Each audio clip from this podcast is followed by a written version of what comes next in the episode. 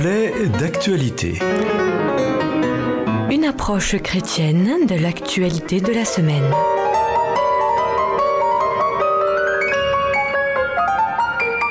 Amis auditeurs, bonjour.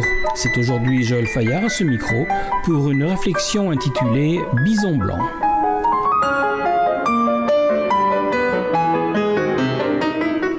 La question pour chaque chroniqueur en charge de cette rubrique reflet d'actualité au moment où son tour arrive est bien de guetter l'actu se demandant s'il y aura un événement, une réflexion qui accrochera son attention au moment de rédiger la dite chronique.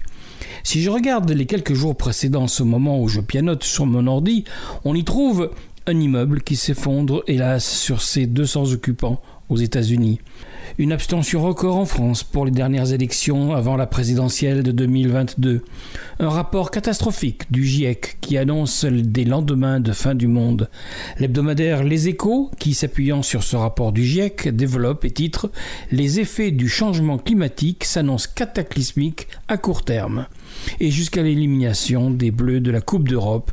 Un peu désespérant, n'est-ce pas? Et non, décidément, c'est plutôt le trop-plein et la morosité que le vide que nous renvoie une semaine de plus l'actualité de la semaine. Et puis au moment d'écrire, je me suis souvenu de ce texte reçu d'un ami par le truchement d'un réseau social. Je l'avais trouvé apaisant, positif, plein de sagesse et d'une saine réflexion.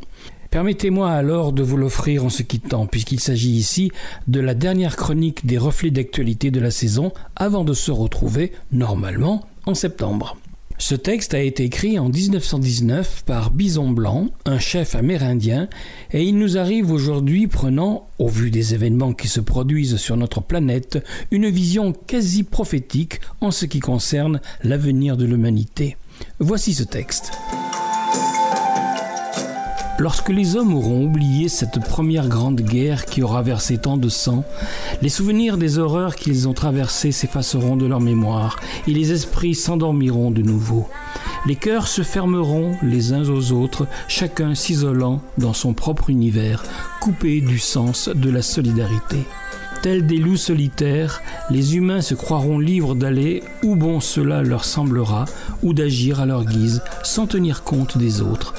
Ils ne réaliseront pas à quel point, sans la protection de sa meute, un loup isolé est d'autant plus vulnérable. C'est alors qu'aux quatre coins de la terre débutera une nouvelle guerre, la plus grande de toutes, une guerre sans fusil et sans canon, mais une guerre redoutable contre notre mère la terre, dans le but de la maîtriser et de contrôler chacun de ses soupirs. Une terre viscérale qui exploitera toutes ses richesses et causera l'extinction de nombreuses espèces, tant animales que végétales. Une guerre sournoise qui anéantira le lien même des hommes avec la nature et le grand cycle de vie dont ils font partie. L'esprit endormi des hommes, coupé de ses racines avec le grand tout, ne verra rien venir lorsqu'il deviendra la prochaine cible de cette soif absolue de contrôle de ses envahisseurs. Tel un loup solitaire traqué par un chasseur sans merci, l'humain isolé de ses semblables ne trouvera aucune aide, aucun soutien, aucun répit, ni aucun terrier pour se réfugier lorsque débutera cette guerre de terreur et d'effroi. Il sera traqué jusque dans sa propre maison, assailli jour et nuit par des images terrifiantes. Son cœur coupé de sa lignée et endurci par des années de solitude intérieure en viendra à se méfier de ses voisins, de ses amis et même de sa propre famille. Ce sera le début de la fin pour cette humanité sans âme et sans vision commune. Sauf celles et ceux qui auront nourri le lien à la terre, qui auront gardé leur cœur ouvert et leur esprit éveillé, sauront qu'il est temps de se lever et de quitter le confort de leur foyer pour se regrouper sur de hauts lieux sacrés afin d'invoquer la clémence des astres, des anciens et des esprits. Aux quatre coins de la planète, toutes ces âmes rassemblées dans un même esprit d'amour absolu sauront retrouver le chemin qui mène à la paix.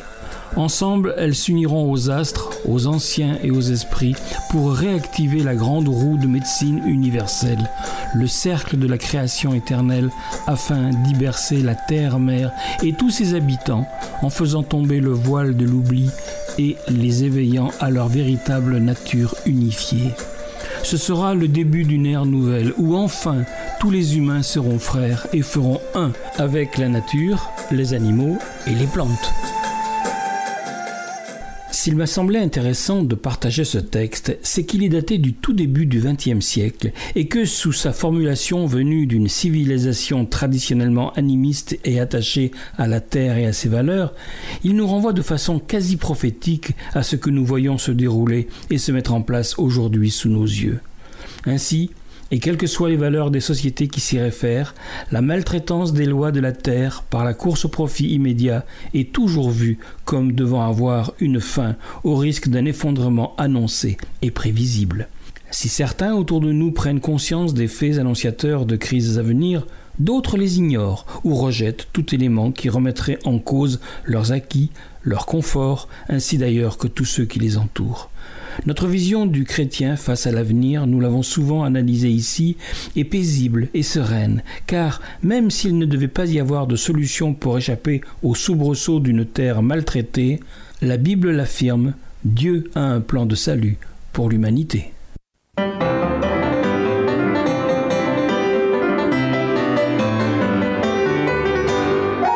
C'était Joël Fayard à ce micro pour une réflexion intitulée Bison blanc, une chronique que vous pouvez retrouver en téléchargement audio sur notre site internet et un texte qu'il vous suffit de nous demander. Écrivez-nous, nous vous l'enverrons. Bon été et à bientôt